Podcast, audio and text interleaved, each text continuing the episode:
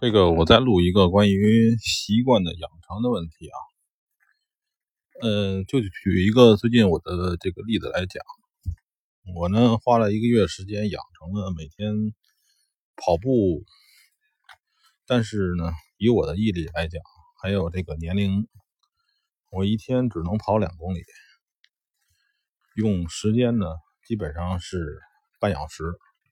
二十七八分钟吧，半小时。然后呢，我在这个长跑中呢，获得了不算长跑了啊，就是只是让自己这个汗流通一下，获得了乐趣。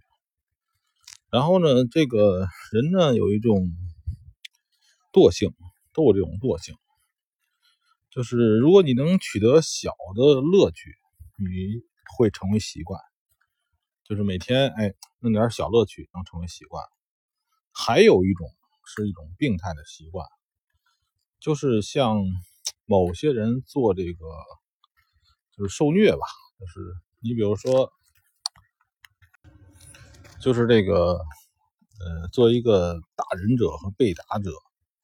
或者是说这个受受刑、受虐，这个东西一旦成为这个规律之后呢，它也会上瘾，也会形成习惯。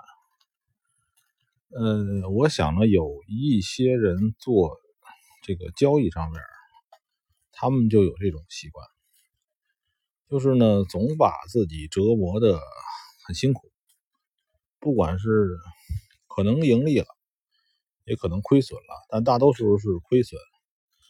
然后呢，弄一些呃仓位很重，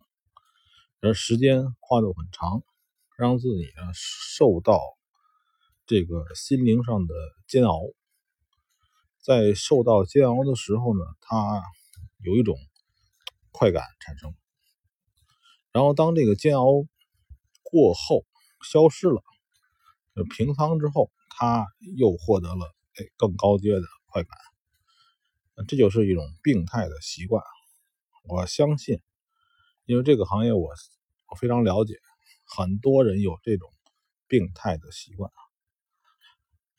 这种习惯呢不好，一旦养成之后呢，它这个干扰生活，同时呢还赚不到钱。嗯，尽量把这种习惯呢，像我刚边前面说这种短小的，哎，糖豆似的这种快感上面去引导，像我今天这个小的短跑吧。慢跑，或者是说，呃，我的这个这个这个标题的这些内容，就是赢小钱儿，每天赢点小钱儿，每周赢点小钱儿，像这种快感上面去引导，当痛苦稍微要发生的时候，把它治就是止损。在萌芽之中，有的人说什么所谓的布局啊，或者什么的，都是胡扯。那个就是受虐上瘾，不管他是所谓的大师，还是所谓的什么玩意儿，他那个是一种，呃，受虐的本性。呃，这个也像那个有个心理学心理学家，可能也是一种说过，这是一种什么疾病，就是。当这个受虐者长时间受虐，也会体验到